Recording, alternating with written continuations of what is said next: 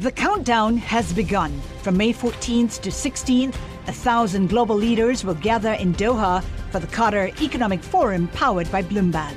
Join heads of state, influential ministers, and leading CEOs to make new connections, gain unique insights, and uncover valuable opportunities in one of the world's most rapidly rising regions.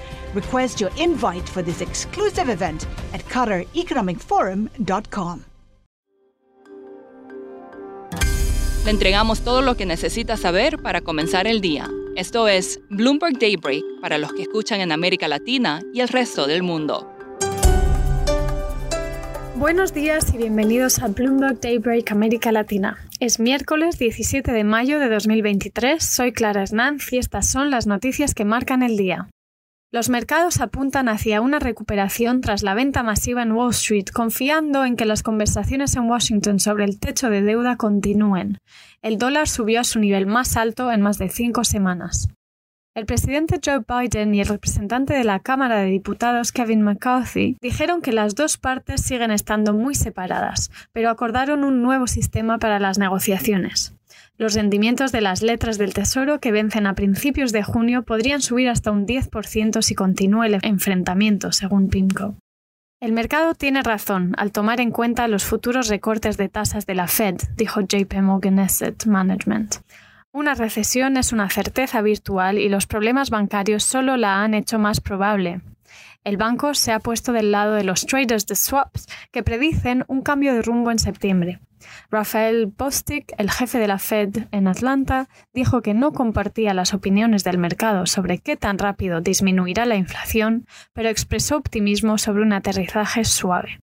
Mirando hacia América Latina, el Banco Central de Uruguay mantuvo su tasa de interés de referencia en un 11,25%, diciendo que la política monetaria seguía siendo contractiva con inflación y expectativas de inflación por encima de los objetivos. La decisión se da un mes después de que Uruguay se convirtiera en el primer país sudamericano en comenzar a reducir los costos de endeudamiento con un recorte de tasa de 25 puntos básicos. La Asamblea Nacional de Ecuador inició ayer un juicio político contra el presidente Guillermo Lasso. Este es el segundo intento en un año de destituirlo de su cargo.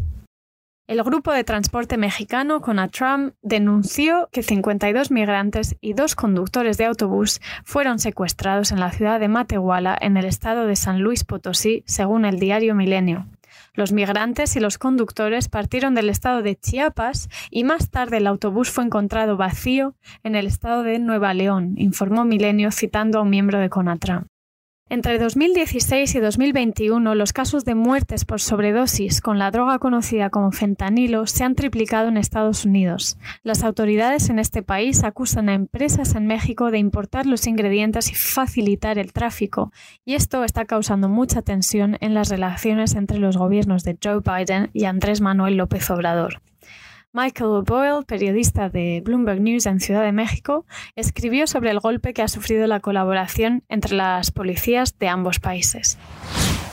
Hemos visto un colapso total en, en, la habilidad de México y Estados Unidos de colaborar estrechamente en los temas de las drogas, especialmente después de estos cargos ¿no? de los Estados Unidos contra un general, general Salvador Cienfuegos, ¿no? en México.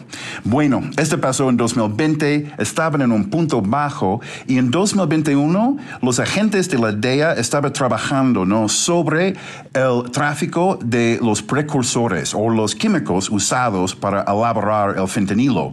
Estaban rastreando y viendo los datos de importación empezó a ver nuevas compañías mexicanos, ¿no? Que estaban importando, ¿no? Los, los ingredientes claves para hacer esta droga a partir de 2019, cuando China dejó de exportar el fentanilo, fentanilo ya sintetizado. Bueno, los agentes de la DEA llevó esta evidencia a la unidad de inteligencia financiera de, México y allá uh, ellos dicen que consiguieron un compromiso para congelar las cuentas de 50 de las empresas que estaban importando y traficando en los químicos usados para hacer el fentanilo.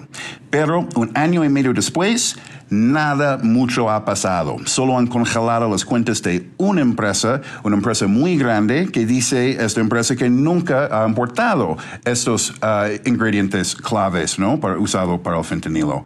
Y básicamente, este es donde estamos, ¿no? Lo que era una señal muy prometedora ha terminado en un fracaso.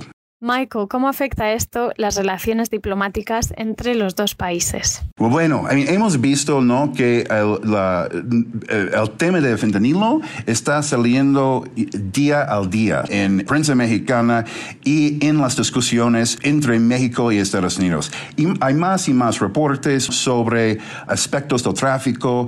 Los Estados Unidos estaban designando los hijos de Joaquín El Chapo Guzmán, la mayoría de sus hijos siguen libre en México. Estados Unidos está diciendo que el cartel de Sinaloa y otros traficantes están haciendo fentanilo en México, pero el presidente Andrés Manuel López Obrador sigue negando que hay esta fabricación, esta síntesis pasando aquí.